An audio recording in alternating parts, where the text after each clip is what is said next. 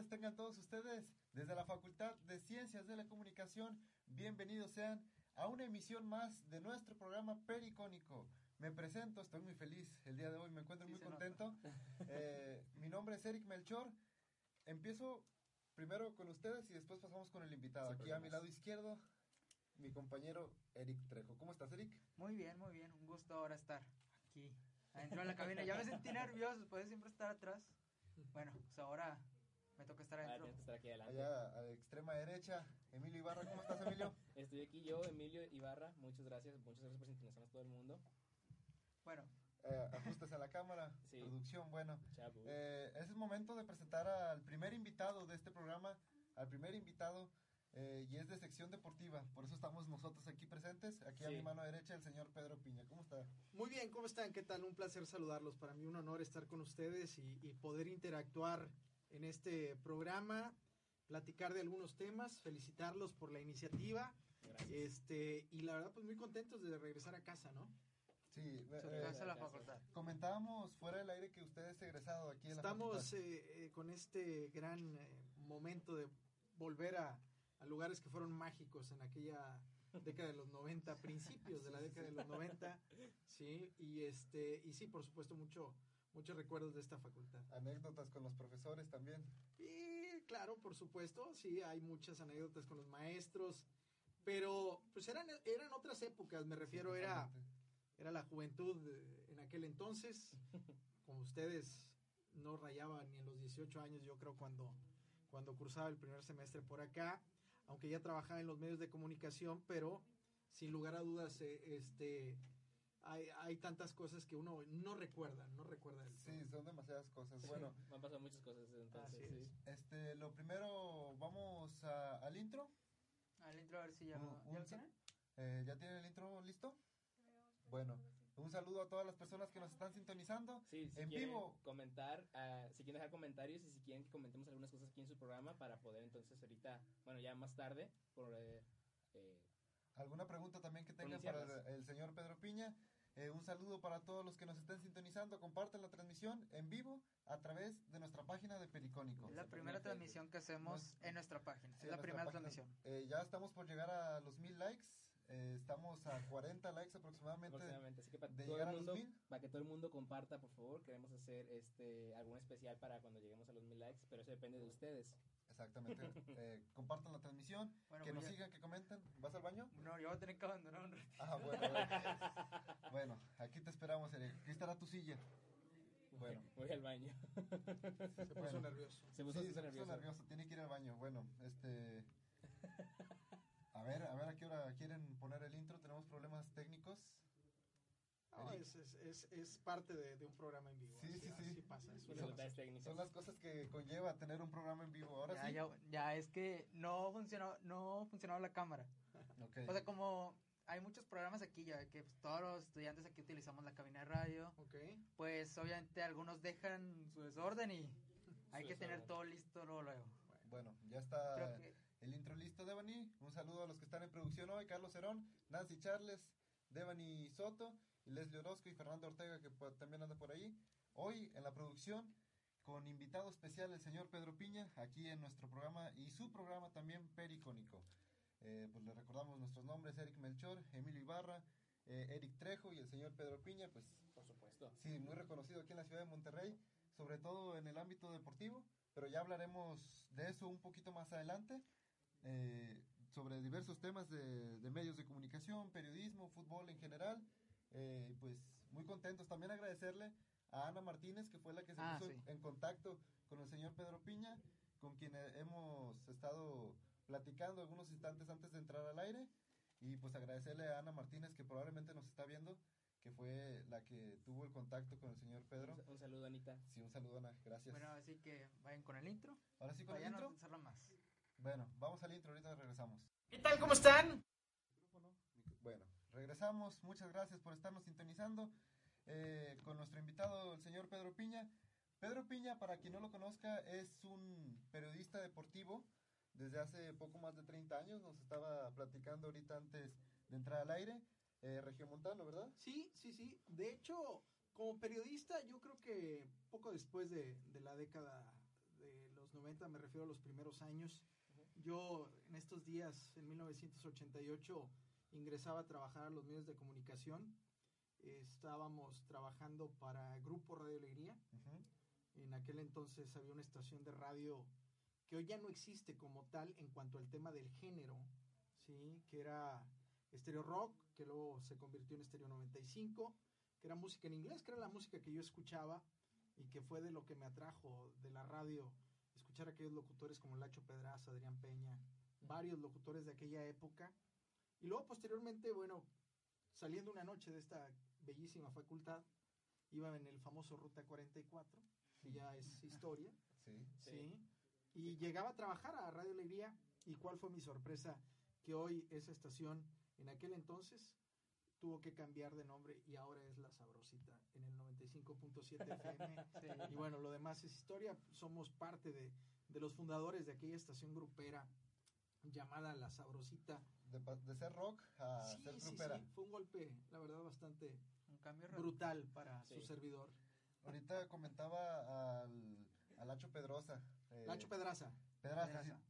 Tiene razón, Pe- Pedraza, me quedé con el apellido. Bueno, Ya verás. eh, fue locutor de radio por mu- muchísimos años. Aquí el señor falleció a los 74 años. Lacho Pedraza eh, fue una persona muy importante para mí. Lacho, incluso puedo decir que de los primeros que, que me brindó su amistad, de, de esa gente con gran trayectoria en los medios de comunicación. Y hasta en los últimos años, bueno, pues tuvimos la oportunidad de coincidir. Yo recuerdo mucho el día que falleció y que, que- que me avisaron. Fue un día muy, muy, muy difícil para, para tu servidor. Eh, yo creo que de las primeras anécdotas que tengo en los medios de comunicación es cuando, eh, palabras más, palabras menos, yo les diría, ustedes son ejecutivos B. Así me, me decía el buen Nacho. Y luego, ¿cómo ejecutivo B? Sí, ve y tráeme un cigarro, ve y tráeme el periódico, ve y tráeme el café. Sí, la verdad es que pues es parte de, de- de la experiencia. Nada más para que nos demos una idea, la dimensión del locutor. Nacho Pedraza presentó a Queen, Sí, Aquí sí, en en el el estadio 90. universitario. En el 81, 81, exacto. y uno de los locutores sumamente cotizados de esa generación importante que bueno pues trascendió por ahí de la década de los 60 y obvio lo siguió haciendo hasta que perdió la vida hace algunos años. Creo que pocas personas pueden presumir que presentaron a la banda Queen, que fueron los presentadores de la banda. Sí, y, y a muchos digo, porque a final de cuentas fue un tipo que no solamente trabajó aquí en Monterrey, Sí, trabajó en México, sí. incluso hizo mancuerna en la locución en la década de los 60 con Ángel Fernández, Sí, Ángel Fernández. Este, tuvo la oportunidad de trabajar en los Estados Unidos, en estaciones de radio, incluso muy lejanas, es decir, hasta allá por, por Nueva York. Entonces, sí, Lacho, Lacho es, creo, uno de los referentes del entorno, eh, pues, del, del entorno personal que me que provocó el gusto también por, por los medios. Eh, yo crecí algunos años en la capital del país y, el periodismo deportivo eh, se, se debió a, a algunos eh, periodistas como es el Sonia Alarcón, como el Mago Septién, como el mismo Ángel Fernández, como Fernando Marcos, o sea, es, es eh, la gente a la que empezamos a ver y empezamos a escuchar en los medios de comunicación. Entonces, aprendió de gente, de periodistas de muchos años, de bastante trayectoria. Mira, a, a los 16 años, cuando entro a Radio Alegría, también me toca trabajar mucho con, con locutores de, de- de gran época, como fue don Mario Heredano, Carlos Saucedo Rubí, el mismo Mario Valle, Eduardo Rejón Chávez, Pedro Arturo Ortiz. O sea, locutores que eh, en, las últimas décadas, eh, me refiero en relación a cuando yo ingreso a los medios, que ya era la recta final de los 80, pues ellos habían participado en la radio. Para que nos demos una idea, Mario Gredano en su momento trabajó con Jacobo Sabludowski e incluso llegó a salir en películas de esas de lucha libre con el huracán Ramírez y todo eso. Entonces, sí, sí me tocó coincidir con esa época de locutores. Bueno, actualmente el señor Pedro Piña es el jefe de información Sí, en Televisa Monterrey. Me toca ser el responsable de la oficina de deportes ahí en Televisa, este, hoy tu DN, Sí. este, Sí. pero pues siempre ahí buscando la oportunidad de, de seguir creciendo en todos los sentidos. Es una responsabilidad más. Siempre he dicho que nosotros, si buscamos eh, objetivos en la vida, pues vendrán más compromisos, ¿no? Entonces, Sí. el, el tema desde hace algunos años a la fecha, pues sí me toca, me toca ahí eh, dirigir la oficina, ¿no? De Televisa. Para, para nosotros que nos interesa estar en los medios y para la gente que nos está viendo, ¿nos podría explicar un poco qué es lo que hace un eh, alguien de su puesto, un jefe de información en Televisa Monterrey? Sí, sí, sí, digo, la verdad es que mm, yo creo que hay, hay eh, mucho que hacer. Hoy, hoy en día, sin duda, obvio, la información es, es lo más puntual de nuestro trabajo, o sea, el día a día de los equipos locales, porque pues aquí consumi- consumimos mucho fútbol, ¿no? Entonces, los temas locales en cuanto al tema de Tigres y Rayados, pues están obligados, ¿no? La cobertura de los campamentos, aunque claro está, ya no es como campamentos que en su momento también me tocó conocer. Eh, ¿Por qué? Porque las cosas hoy en día pues son un poquito más cerradas por parte de los, eh, de los clubes, ya no hay tanta interacción como antes. Hoy en día ustedes eh, se darán cuenta que Rayados no ofrece todos los días conferencia de prensa, que Tigres sí, pero estamos sujetos a el jugador que nos pongan. Antes particularmente, pues tú escogías muchísimo a, quién este, te, te daba te daba la entrevista o quién buscabas para que te dieran la entrevista, ¿no? Antes incluso podías mezclar a ambos jugadores, me refiero de los dos planteles para hacer una historia. Hoy ha cambiado mucho, pero también hay que entender que, que en el tema de información tenemos que dar eh, un paso hacia adelante en cuanto al tema de transmitir cultura. O sea, no podemos solamente pensar en el fútbol. Sí, Hay que recordar que hay béisbol, hay que recordar que hay fútbol americano, hay que recordar que estamos cercanos a un evento olímpico como son los Juegos de Tokio. Hay que entender que hay muchos atletas a lo largo y ancho de la República Mexicana que buscan la trascendencia.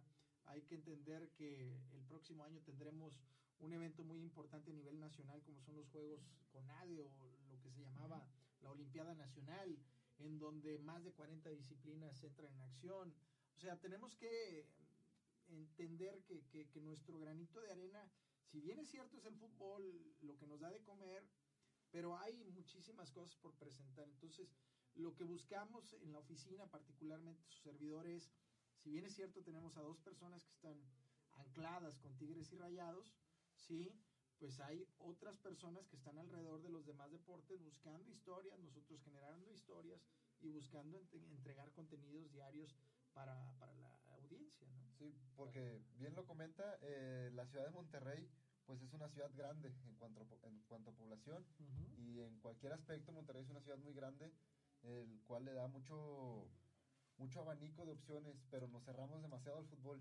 Sí, hay mucha cultura, nada más para que nos demos una idea. El fútbol americano, como tal, como ustedes lo conocen, auténticos borregos, se enfrentan eh, desde 1945.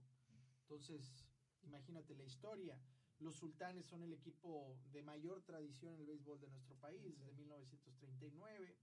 Entonces, eh, sí hay demasiadas eh, historias que contar, no solamente del tema del fútbol, o sea, hay gimnastas que hacen esfuerzo, hay atletas, no solamente convencionales, sino también nuestros atletas paralímpicos que también hacen un, un sinnúmero de esfuerzos para poder estar en los primeros planos. Sí, y muchos regiomontanos también sobresalen en sus disciplinas, en sus Claro. deportes. Tenemos a Paula Longoria. Paola, aunque no es regia de Ajá. nacimiento, pero sí está adoptada porque a final de cuentas Sí. vino a estudiar aquí en contaduría en la Facultad de, de Administración en Factia, este, pero eh, participó por Nuevo León. Participó por Nuevo León. Está el caso de Samantha Salas, que es su compañera de disciplina. Ella sí nace en nuestro estado. Este, pero pues está Mariana Vitia, que también es egresada de la Facultad de Sí. Comunicación. Está el caso hoy actualmente de Diego del Real, un tipo que se quedó muy cerca de ganar medalla de bronce en los Juegos Olímpicos. De hecho, incluso hoy en día está un trabajo de investigación con respecto a uno de los que participaron porque lo pudieran despojar de la medalla y en este caso eh, aprovechar ese momento y Diego Sería- sumarse a los medallistas. Sería automáticamente entonces. Medallista de bronce. Sí, por doping, sí. Exacto, pero bueno, todavía falta un camino largo por Por recorrer para que se finiquite ese tema. Sí, este, también, pues habla mucho del deporte aquí en Monterrey, pero como bien mencionan, no, no, hay hay mucha historia en la ciudad, demasiada historia en cuanto a deportes. Eric, ¿algo que tengas que añadir? No podría añadir nada, la verdad. Ah, no me dio. Bueno, yo quisiera decir que ahorita que comentaba de que Tigres y Rayados son los que más consume, eh, bueno, la gente, eh, pero consume más que nada los equipos varoniles, de la rama varonil. La- la- a las Tigres y a las Rayadas son las que dejan, no hablo por usted, hablo por directamente por la gente que no se informa muy bien de lo que es lo que está pasando ahorita con Rayadas o con las Tigres, que de hecho ahorita Rayadas pues ya es el primer lugar, récord histórico en la liga, eh, bueno, la liga femenil. Eh, que, o sea, también le pregunto, ¿qué tanta importancia eh, o sea, sí le pregunta a mucha gente acerca del fútbol femenil nada más le hablan sobre No, sí, claro. De hecho, pues, yo tengo alumnas que son parte de Tigres Femenil y, y- y, este, el tema es, eh, obvio, ha sido complicado, ¿no? Ha sido Mm. complicado porque estamos hablando de que es una liga que apenas tiene de 2017 a la Sí. fecha, ¿no? El primer intento que se hizo con respecto al fútbol femenil en una competencia mundial, pues apenas está por cumplir 50 años, que fue en 1970. Incluso México, como selección, obtuvo el segundo lugar eh, de, de- de una justa mundial en cuanto al tema de las mujeres. Y desgraciadamente, bueno, pues eh, fueron los primeros esfuerzos, ¿no? Tristemente abortó todo ese proyecto. Incluso el día de hoy estarán entronizando a una de esas jugadoras que fueron históricas para el fútbol mexicano en el Salón de la Fama allá en Pachuca. Pero creo que hoy eh, lo que sí puedo decirte es que la plaza, o sea, Monterrey como plaza, eh, tiene las mejores entradas, Sí. tiene los mejores equipos, Sí. tiene el mayor número eh, de marketing en cuanto a ambos equipos en comparación a las demás eh, a los demás equipos de la Liga MX. No quiero decir con esto que América no tenga su esfuerzo, ni Chivas tenga su esfuerzo, ni los demás equipos, pero nos queda claro, las mejores entradas las tiene el Estadio Universitario y seguido de ellas pues está las entradas del BBVA. Ayer creo que eran poco más de 3000 aficionados los que se dieron cita para ver el partido de Rayas contra Pumas. Ya vendrán los partidos de eliminación directa a partir del jueves. Ambos equipos juegan en calidad de visitante. Eh, El equipo de Rayadas pues estará visitando a Atlas en el Jalisco y, y- y Tigres va a enfrentar a Tijuana. El domingo vas a ver la entrada para ver el partido de Tigres contra Tijuana, que va a tener sin duda una gran entrada. Y me atrevo a decir que también tendrá una mejor entrada de la que tuvieron el día de ayer las chicas de Rayadas cuando reciban a- al equipo de Atlas. Y parece que van viento en popa para enfrentarse una vez más en las mismas condiciones en las que se han enfrentado en las dos últimas ocasiones en una gran final, que es precisamente con resultado que ya todos conocen, Sí. favorable a. Tigres, ¿no? Así es el destino.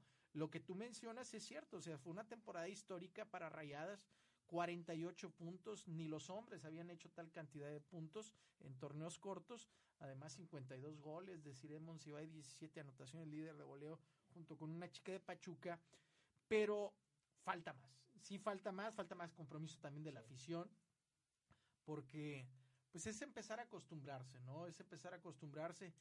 Eh, lo que te puedo decir, y a lo mejor ellas hoy lo están haciendo, es que han puesto ese granito de arena para que el día de mañana la afición realmente responda. ¿Y cómo va a responder? Pues nada más tú eh, da una, un vistazo 360 grados a todo el fútbol infantil femenil que se está dando en la ciudad. O sea, yo tengo una hija que juega fútbol que tiene nueve años, la de tres está entrenando ya y es portera.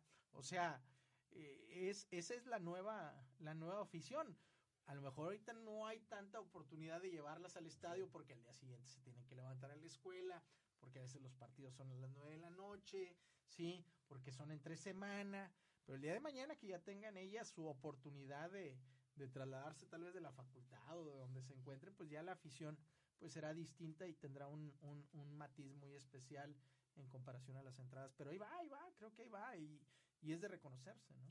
Sí, Eh, claro. eh, mencionaba a la afición que tiene que empezar a ver más el fútbol femenil. Sí lo ve, sí lo ve. Sí. ¿Cómo ha impactado la llegada del fútbol femenil a la afición? Porque sabemos que es el varonil y nada más, pero poco a poco se han ido involucrando al fútbol femenil. Mira, eh, es- somos una sociedad muy machista, ¿no? Sí. O sea, somos una sociedad que de, de entrada tiene que cambiar eh, su óptica, entender que ellas eh, también tienen las mismas, eh, vaya, oportunidades que tenemos los hombres. Y te digo una cosa, o sea, yo lo entiendo porque yo tengo tres mujeres en casa, además de mi esposa, o sea, tengo tres hijas, ¿sí? Entonces, sí me queda claro que, que, que ellas eh, merecen las mismas oportunidades que tenemos nosotros. El tema es que a veces todavía lo vemos con recelo, ¿no? Con un cierto eh, recelo, porque incluso en lugar de en lugar de sumar destruimos. O sea, creo que el deporte del mexicano es destruir más allá de construir. Eh, si, si ponemos un ejemplo de lo que hizo Desiree Monsiváis, pues habrá quien que diga, no, bueno, pues es que las porteras no brincan.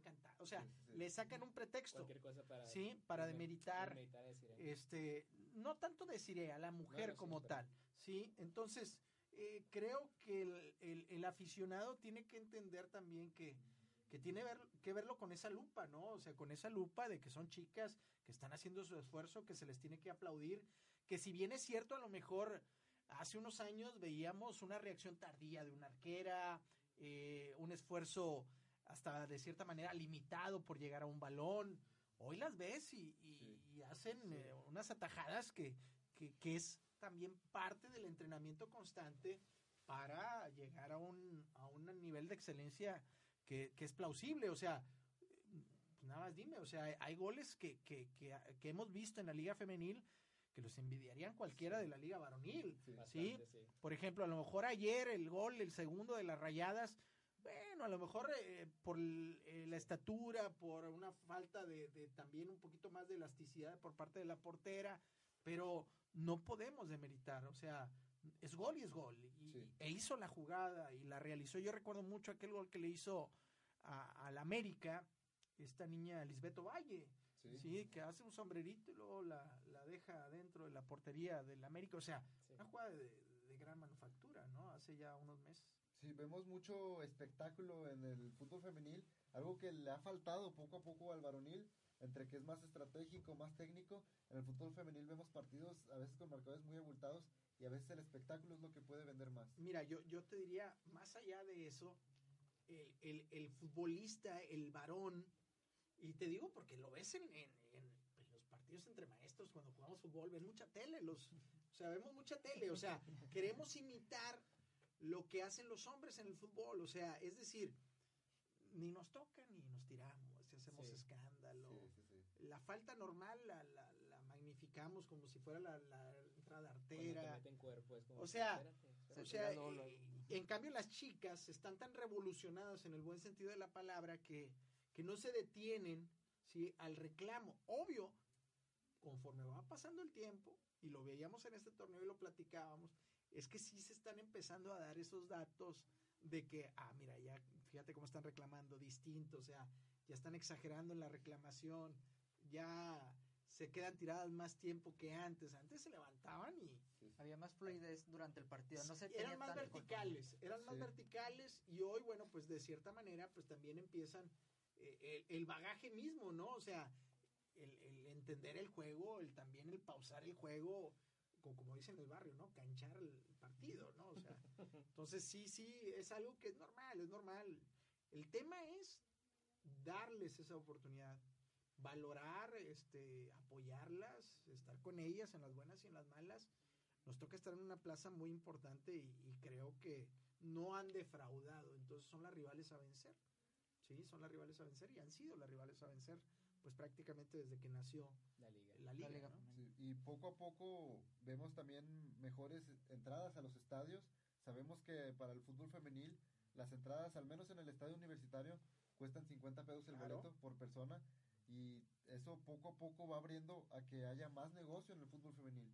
Claro, o sea, tampoco no puedes eh, eh, mantener los mismos precios cuando ves a los hombres, ¿no? O sea, también hay que entender que las chicas tendrán que ganarse también, y esa es parte de, de la exigencia, ¿sí? De que el día de mañana, o sea, se cotice el ir a verlas, ¿no? Sí. Y, es lo- y eso va a pasar si llegan a la final, ¿no? Pues digo, somos bien villamelones, o sea, no Sí, vamos en toda la temporada y nada más la final, eh, Sí. dos Sí. boletitos, aunque sea regalado. Sí, yo- me sí. supongo que por eso sacaron los abonos para la femenil Tigre sacó un abono Sí, un para abono y, y luego ya sacaron el abono para esta temporada. Es que, mira, se tiene que empezar. O sea, lo platicamos y creo que fue el día que, que me contactó Ana. Sí, lo platicamos en el foro. O sea, de marketing que hicimos de ahí Sí, con algunos involucrados Sí, Sí, por- claro. platicamos con respecto al tema de que ya el deporte no es suficiente como deporte. Lo conocemos todos. El deporte tiene que brindar una experiencia y la organización tiene que brindar una experiencia, ¿sí? Para que yo desembolse una cantidad de dinero y acuda, ¿sí? A ver a, a- a cierto equipo. Yo te pongo un ejemplo, o sea, no sé si le van a Tigres o a Rayados, ¿sí? ¿Quién le va a Tigres? Nosotros dos. Nosotros Bueno, dos por ejemplo, ¿por qué el abono está tan cotizado? ¿Sí? Porque tú sabes que tu directiva siempre está buscando traerte a los mejores jugadores. Entonces ya de entrada esa es la experiencia. Más allá del resultado, porque nadie te asegura que seas campeón. ¿Sí? Sí. Pero al traer jugadores de calidad, va otra parte de la experiencia implícita dentro del abono. El que estés, pues prácticamente cantando que vas a tener liguilla en tu estadio, ¿no? Sí, sí. Y obvio, si se da el título, pues qué mejor, ¿no? La experiencia es Sí. totalmente completa. En el caso de Rayados, también equipo muy competitivo, que trae buenos jugadores, que tiene la competencia directa con el que le está partiendo la mandarina en gajos en este momento, que es Tigres, ¿sí? Pero que también veamos más allá de la plantilla misma, o sea, la experiencia de ir al estadio, ¿sí? O sea, creo que el deporte hoy en día tiene que trasladarse más allá del deporte mismo para ir a las experiencias. ¿Qué experiencia? ¿Con qué te vas a ir? ¿Qué te vas a llevar? Y también empieza a, a formar parte del negocio para los medios de comunicación. El, el Siempre ha fútbol, sido. el fútbol varonil es garantía, pero el... Ya la, ya la femenil también empieza Sí. a meter, inclusive Sí. otros deportes se quieren incrustar un poquito, no solo aquí en Nuevo León, sino en todo México. Tenemos que entender una cosa, los medios convencionales que ustedes conocen, radio, televisión, periódico, ¿sí? O sea, son empresas privadas. Sí. O sea, es decir, hay alguien que le está apostando, ¿sí? De su bolsillo para sostener un medio de comunicación. Entonces, es obvio que es un negocio. Es obvio que un- es un negocio. Muchas de las veces nos rasgamos las vestiduras y hablo como aficionado, que si Televisa, que si Azteca, que si ESPN, Oye, maestro, le están metiendo de su lana para pelear por contenidos, ¿no? O sea, eh, no es fácil y entonces en ese sentido, pues tienes que empezar a, trabajar en el tema de patrocinios, empezar a vender, por supuesto. Eh, a veces sí es cierto, nos molesta que estamos viendo la televisión de repente saturado de publicidad. Sí. Pues sí, Y pero antes de cantar un gol, de repente meten publicidad de exacto. comidas. Pero hay que porque- entender que, bueno, pues ese medio requiere, ¿no? ¿Por Sí. qué? Porque a nosotros nos cuesta pagar los, los derechos de transmisión. O sea, el hecho de que tú le vayas a Tigres no quiere decir que Tigres va a decir, ah, sí, eh, entra a mi estadio Televisa y, y transmítelos. No, Tigres me cobra una lana, Sí. Y a medida de que el equipo se posicione, a medida de que el equipo experimente éxito deportivo, pues será más caro el, el- el pago de nosotros de los derechos de transmisión, ¿no? O sea, el tema cuando Rayado se fue a Fox, pues fue una realidad, o sea, es un tema de decir, ¿sabes qué? Fox ofrece tanto, pues ni modo, ante eso no puedo competir, dale. Es como cualquier Sí. patrocinador directamente, más que nada lo vemos con la publicidad de quién te va a hacer las camisetas ahora. O sea, cuando de repente Rayos pasa de Nike a Puma y, bueno, Tigres siempre estaba con Adidas. Bueno. Atlética a Adidas es como que es porque de repente ofrece más dinero. todo cuesta, o sea, recuerden que todo cuesta y, y- y es un negocio.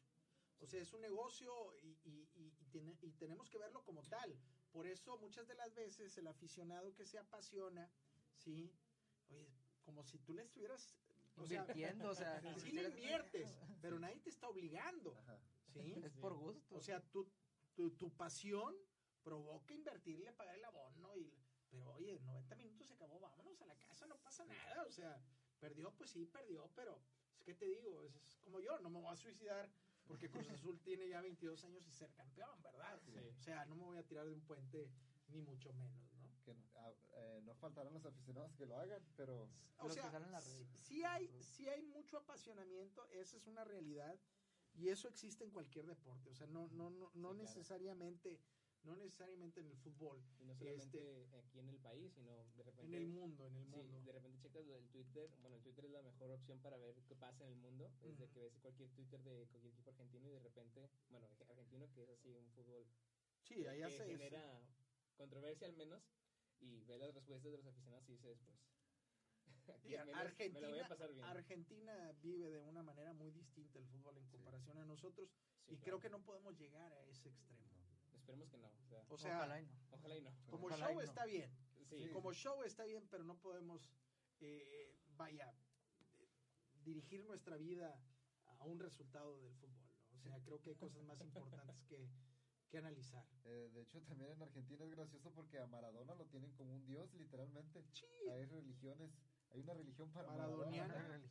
Sí. No, sí, e- es que, Ay, Dios. digo, e- eso sucede y, y tú, por ejemplo, eh, escuchas los programas de los argentinos y, y es, eh, o sea, si nosotros, eh, nada más para entenderlo, si nosotros eh, creemos que almorzamos, comemos, cenamos fútbol, el argentino Es mucho más intenso. es los 1440 minutos del día. O sea, Sí. son muy apasionados en cuanto al tema del fútbol.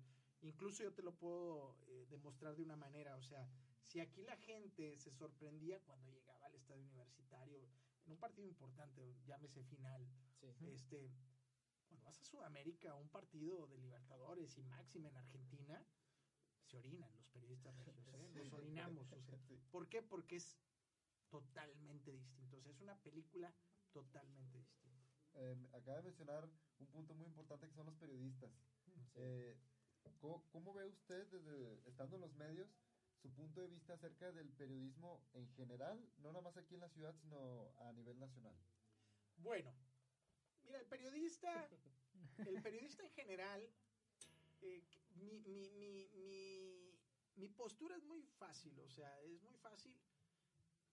Cualquiera se puede decir periodista, ¿sí? Cualquiera. sí. Cualquiera con cualquiera. un celular y empieza a transmitir. Es que mira, hoy en día, en comparación de hace unos, unos eh, eh, años, pues la tecnología no estaba tan adelantada como hoy. Sí. Sí. ¿sí? Hoy incluso, hoy incluso, este, todo lo encuentras en la web. Sí. Sí. O sea, ya no tienes que ir a la biblioteca, sacar un libro, analizar. Ya no tienes que ir a una revista o a donde vendan revistas a, a comprar. O sea, todo está en la web. Tú dices el Twitter. Twitter es la mejor herramienta que, que- que yo encuentro hoy dentro de las redes sociales. Pero el periodista tiene que ser muy cuidadoso con lo que señala, con lo que investiga, con lo que transmite. O sea, el periodista no es simple y sencillamente decir, ah, la- anotó gol eh, Guiñac y llegan a 17 puntos. Pues, ¿cuál es el chiste de eso, no? O sea, es tratar de buscar algo más, siempre encontrar un, un- un dato. O sea, yo puedo decirte un ejemplo, ¿sí? A mí me tocó. Hoy cumpleaños Nadia Comaneci. ¿Sí sabes quién es Nadia Comaneci? No. ¿Tú sabes quién es? tampoco. ¿Tú sabes quién es? Bueno, si les gusta el periodismo deportivo, cultura general, platicábamos ahorita. Sí. ¿Sí? Fue la primera mujer gimnasta que tuvo a bien, ¿sí? Lograr una marca perfecta en Juegos Olímpicos. ¿Sí? A sus 14 años de edad, ¿sí? En 1976, en los Juegos Olímpicos de Montreal, ¿sí? En Canadá. Entonces, ¿quién es Nadia Comaneci?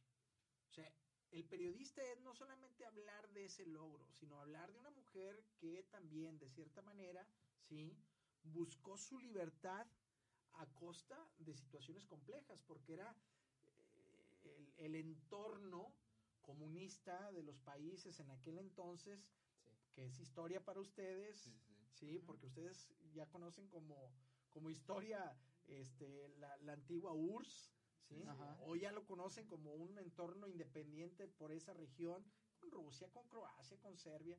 Sí. Ya no existe Yugoslavia, Sí, ¿sí? Los Balcanes. ¿sí? Ya no existe Checoslovaquia, ¿sí? Entonces, Rumania era parte de eso y era todo un tema muy complicado con respecto a la vida de Nadia Comaneci y que además, bueno, pues le dio la oportunidad de ser una figura de Juegos Olímpicos, no solamente eh, trascendiendo por ese 10 perfecto, sino por todo el impacto mediático, ¿sí? Valenzuela, pues ¿quién es Valenzuela?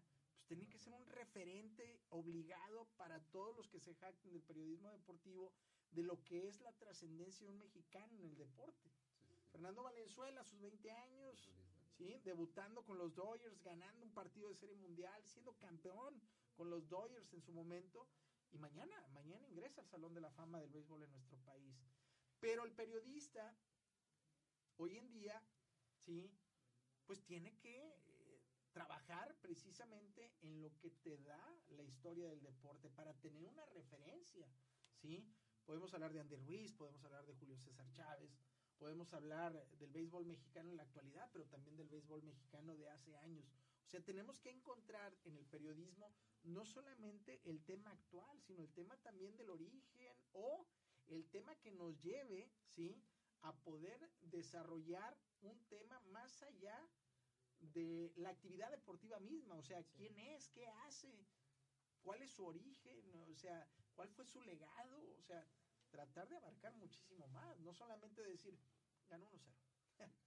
Sí, dar un análisis total de lo que sucedió. Pues sí, sobre todo porque es muy bello, yo te puedo decir, o sea, y podemos encontrar romanticismo en, en, en la, en, el deporte mismo. O sea, yo escribía hoy en Twitter con respecto a Nadia Comaneci. A mí me gusta todos los días tratar de publicar algo que, que, que esté relacionado con, con, con, la historia, ¿no? Sí, sí, sí. ¿Sí? O sea, yo decía del tema de Nadia, ¿sí? Busquen en YouTube el tema de Nadia, ¿sí? O sea, es, es una melodía que le compusieron, ¿sí? Por, imagínate el impacto que tuvo hasta le, le compusieron una, una, melodía, sí, pero yo decía que nosotros fuimos muy egoístas con ella, no la dejamos crecer, ¿sí? En el sentido de que ella a sus 14 años gana y hace ese, ese logro histórico para el deporte en la gimnasia, de ligar dieces perfectos. La tecnología en ese momento y el deporte mismo no esperaban que hubiera un 10 perfecto. Entonces la pizarra aparecía uno, porque no había forma de poner 10. Entonces imagínate la sorpresa para la afición, porque veía el uno y cómo le pones uno. Y tenían que explicar, no, es que es uno porque es 10, no tenemos forma de poner 10, ¿no? Entonces, para muchos de nosotros, nadie como Aneishi se quedó en los 14 años, se quedó en 1976 y de manera egoísta, pues no la dejamos crecer, ¿no? porque la seguimos recordando en aquel 1976 de hace 43 años. Imagínate, 43 años suena brutal. Sí, ¿sí? bastante. Entonces, pues es, es, es, parte de la historia y es parte de lo que se puede platicar y hacer en el tema del periodismo. O sea, entrar y, e ir un poquito más a fondo, ¿no? Platicar los contextos, pues. Sí, bueno, eh, producción, vamos a una pequeña pausa, un pequeño corte comercial. Eh, ahorita regresamos. Un corte eh, comercial y regresamos. Sí, un corte comercial. Ahorita regresamos aquí con Pedro Piña en Pericónico.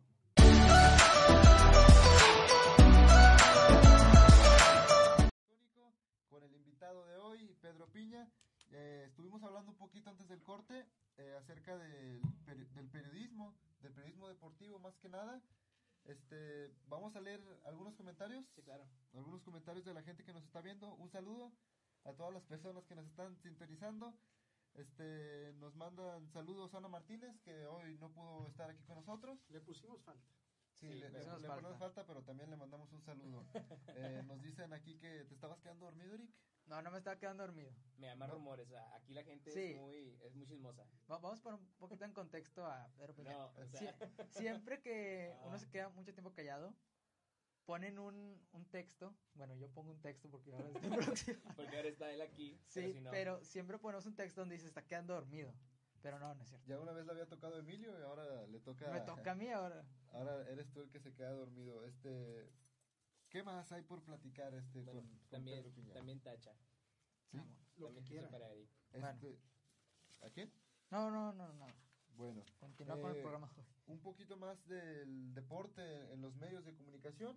Sabemos que Pedro Piña pues tiene un puesto importante en los medios, eh, más que nada para el periodismo deportivo. ¿Algún consejo que nos quiera dar, no nada más a nosotros como periodistas deportivos, sino también a todos nuestros compañeros que están estudiando una carrera de periodismo? Y oyentes, todos nuestros compañeros están Pues oyendo, mira, particularmente, eh, digo, no, nunca me ha gustado dar consejos porque no soy quien para dar consejos, pero el, el- el punto particular es que esto que están haciendo, yo les preguntaba antes de entrar al aire en qué semestre iban, Sí. ¿sí? Y me dicen que están en primero y eso es bueno, o sea, que tengan esa iniciativa, o sea, eh, muchas de las veces creo que estamos en el, en el día a día de nuestra carrera, recordando esa época, ¿no? Cuando yo estuve, aunque a mí me tocó la de ganar en el buen sentido de la palabra, porque cuando yo estaba entrando a esta facultad, yo ya estaba trabajando, Sí. ¿sí? Pero en el día a día muchas de las veces nos distraemos de que creemos que todo es el tema académico, que es válido, ¿sí? Pero a veces esa inquietud debemos de tener de decir, ¿cómo ves si empezamos a cruzar, ¿sí? Al plano profesional o a empezar a hacer las cosas o cómo se hacen las cosas, ¿sí? Hoy en día tienen que aprovechar la tecnología, ¿sí? Hoy en día pueden ser reporteros, pueden ser periodistas, pueden hacer sus programas como lo están haciendo hoy en día con la accesibilidad que antes nosotros no teníamos, ¿sí? Nosotros para hacer una nota o para ir a cubrir un campamento o hacer una cobertura, pues requeríamos no solamente de una grabadora o una cámara de video, cables, micrófonos, cassettes, mochilas, ¿sí? Máquinas de escribir, De ¿sí? todo. de. Y hoy, con un móvil, ¿sí? Haces todo. todo. Sí. Entonces, el tema es adaptarnos a esas tecnologías, aprovecharlas y empezar. Porque desgraciadamente lo que no podemos recuperar es el paso del tiempo, ¿no? Entonces, ustedes lo que están haciendo me parece muy plausible en el sentido de que están dando ese paso, están experimentando en el buen sentido de la palabra, están conociendo, ¿sí? El, el cómo hacer las cosas cada día mejor. Sí. En cuanto al tema de la operación, que también es todo un tema, yo particularmente mi primer trabajo fue ser operador de consola de una estación de radio. Entonces, desde ahí, partiendo de ahí, o sea, ustedes ya están buscando una evolución, ¿no? Ya están encontrando un sentido, buscando una perfección, ¿sí? El tema de la locución, que también es un tema bastante interesante, a mí particularmente siempre me gustó. Yo tengo una eh, licencia de locutor eh, expedida por la Secretaría de Educación del país, o sea, ¿por qué? Porque antes tenías obligadamente que tener tu licencia de locutor, ¿sí? Hoy en día cualquiera abre el micrófono, pero no quiere decir que esté Sí. mal, porque hay buenos talentos, hay buenos, hay buenos eh, personajes dentro de- de- del tema de los medios de comunicación. El chiste es entender también que debemos de respetar la profesión.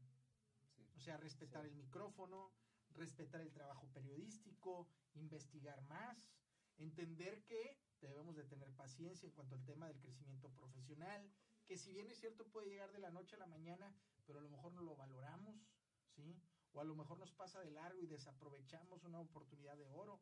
Entonces, yo lo que les digo es que se internen en este mundo tan amplio, que entiendan que no solamente es radio, que no solamente es televisión, ¿sí? Entiendan que también el periodismo o la comunicación, pues eh, se requiere en, en todos los lo- lo- las trincheras del país. O sea, un político requiere de comunicación, un artista requiere de comunicación, una empresa socialmente responsable requiere de gente que sepa transmitir, Sí. ¿sí? Y hoy con todas las tecnologías y con todas las redes sociales, pues digo, sin duda es, es un gran vehículo para poder llegar, ¿no? Que antes nosotros no teníamos. Sí. Sí, ah, relacionado con lo que comenta, ¿aún ve espacio para las nuevas generaciones de periodistas en los medios o, Sí. o está limitado? No, sí, claro, porque nosotros ya nos vamos. Sí, O sea, digo, particularmente ustedes y los que vendrán después de ustedes, Sí. sin duda son la nueva generación y serán las nuevas generaciones. El tema es también entender, ¿sí? Que nos gustaría que hubiera trabajo para todos. sí. Pero pues yo les pongo la pregunta sobre la mesa, ¿cuántas televisoras existen? Pues es Televisa, TV Azteca, Multimedios, el 28, nuestra universidad que tiene canal, o sea, 53. cinco, cinco espacios laborales. Entonces, realmente para la masa que egresa de una facultad como esta, y en el entendido también que está la metropolitana, que está el TEC, que está la UDEM, que está la UR, que está la UM.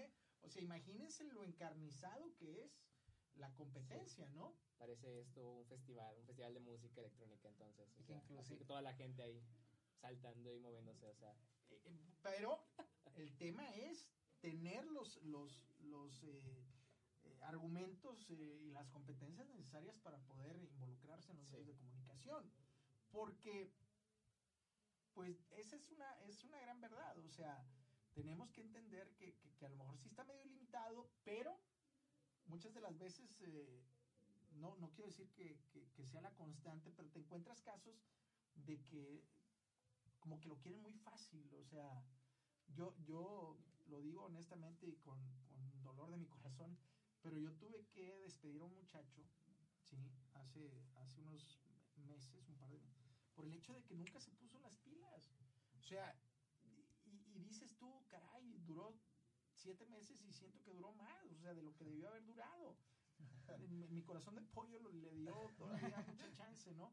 Pero sí creo que muchas de las veces el chico o los jóvenes eh, deben de, de- de saber separar de que el tema profesional no va a ser como mamá cuando estás en la casa, a ver, ven, mijito, venga para acá y recoja su plato y llévelo al fregar. No, no. O sea, entras a una selva, ¿sí? Y tienes que estar dispuesto a captar todo las, eh, lo que puedes aprender para tú empezarlos a generar de manera este, en solitario. Y claro, eh, pedir eh, correcciones, pedir ayuda, pedir consejos, pedir cómo le hacemos, pero muchas de las veces como que el joven no tiene esa paciencia. ¿sí? Entonces creo que, que ahí es donde ustedes tienen que empezar a trabajar y entender que, que, bueno, pues sí va a ser un camino largo, un proceso largo, pero no quiere decir que no haya expectativas. O sea, los medios van a mantenerse, sin duda. Obvio, lo único que cambió, ¿sí? Es el pastel. Antes el pastel Ah. era de muy pocos pedazos. Hoy el pastel está con demasiados pedazos. ¿Por qué? Por las nuevas tecnologías, por tantas cosas que existen hoy que, que en su momento no y existían. nuevos medios que pueden Sí, claro. O sea, adelante. el tema, el tema es ese, que también tenemos que entender y adaptarnos a lo que estamos viviendo hoy. También este genera que muchos periodistas o estudiantes abran, como ya lo comentábamos, abran su propio espacio, abran su propio espacio Claro. para empezar a hacer comunicación en cualquier ámbito. Esto pues es un ejemplo de... Un ejemplo claro de que No, claro, y, y cuántos youtubers no andan Sí, sí, sí. sí, en, en- en la web y yo creo que el gran reto de ustedes también, de cierta manera, es mm, encontrar el poder monetizar o tal vez el ya a este eh, beneficiarse de la monetización de las redes sociales. Sí. O sea, como que todavía está medio confuso, ¿no? ¿Cómo vendo? ¿O cómo se vende? ¿O está muy limitado?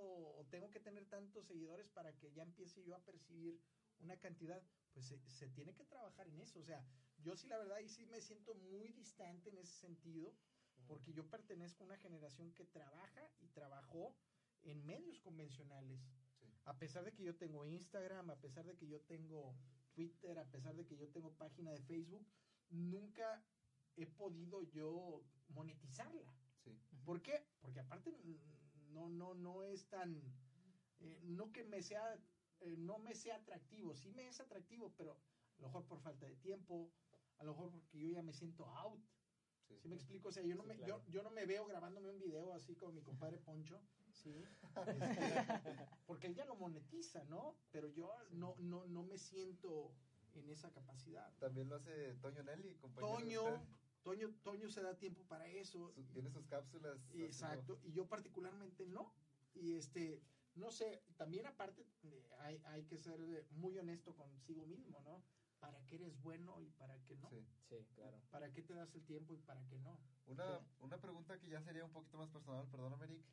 Eh, me, me platicaba con mi papá y me pidió que le hiciera esa pregunta. ¿Cómo era su relación con Mario Castillejos?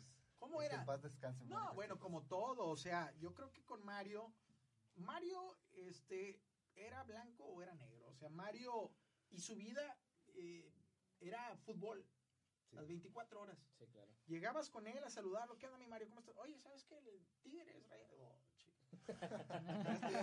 sí, o sea, querías como que salía, respiraba un poco, llegaba Mario contigo y te hablaba del fútbol. Y este, mi relación es como todo, ¿no? O sea, si no te castillejeaba, que era el, el- el concepto que nosotros utilizamos para cuando te mentaban madre, este, es que no te quería. Entonces sí recibí varias castillejeadas, sí, entonces quiere decir que sí había cariño para mí. No, el tema e- e- es- era una persona muy inteligente, era una persona muy eh, hiperactiva, era una persona que estuvo muy comprometida con la información en el sentido de agotar hasta el cansancio el, el- el- el- el poder conocer de los temas. Era muy inteligente, demasiado inteligente. No lo alcanzabas, no lo alcanzabas. Y si lo alcanzabas, no te dejaba que lo alcanzaras. ¿Por qué? Porque Vuelvo a repetir, o sea, e- era un tipo que, que era blanco-negro, o sea, yo recuerdo mucho cuando teníamos esa interacción en los espacios de los noticieros, cuando iba a dar su punto de vista, eh, antes de, de entrar al aire, oye, voy a hablar de esto, este, ¿cómo ves tú? No, pues yo pienso lo contrario, sí, tienes razón, ahorita sí lo planteas al aire, ah, bueno. Como quien dice, lo, lo, lo, lo, lo, lo acordabas, ¿no? Sí. De manera natural, ¿sí? Pues total, entrabas al aire y, y daba mi punto de vista, pues estás mal. No me acabas de decir que tengo Entonces, sí era una persona bastante especial en el buen sentido de la palabra, un tipo muy querido, un tipo que, que bueno, para muchos, obvio que no tenían el placer de conocerlo, pues bueno, lo veían con otros ojos, pero las personas pues tenemos que conocerlas y tenemos que entenderlas. O sea, nadie es perfecto, este, la verdad ni yo soy perfecto, nadie es perfecto, entonces creo que, que Mario pues fue un tipo con mucha, con, con- mucha gracia en el buen sentido de la palabra. Castillejeaba mucho entonces Andrés Boy, lo quería demasiado. Sí, sí, sí, Andrés, este, entonces. no, no, Uf, eh, uf. Mario explotaba y, y nada, lo- a veces lo, lo, lo, lo mejor era decir, ahí te ves, compa. Sí. Y te ibas, te ibas, sí, sí, definitivamente. ¿Algo que agregar, Eric? ¿Ibas a decir algo ahorita? No, no, iba a ser más o menos parecido a la tuya. Ok, más o Emilio. menos No, nada que agregar. Bueno, pues eh, se nos acabó el tiempo. Ya después de largo tiempo, ¿cuánto llevamos de transmisión? Llevamos como 30 minutos. Cincu- casi 53.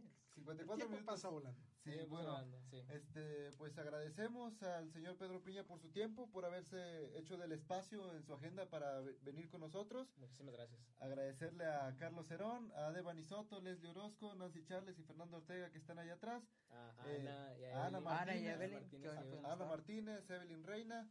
Eh, ¿Quién nos falta?